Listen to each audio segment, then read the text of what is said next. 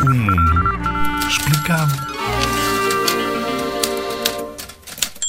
Deves ter ouvido falar muito de sarampo ultimamente. No país existem ao todo, nesta altura, 400 mil doses de vacinas para o sarampo. Não fiques em pânico. É uma doença com vacina e que em Portugal está controlada. É uma doença contagiosa que provoca febre, tosse, irritação nos olhos e corrimento do nariz e depois também aparecem umas manchas.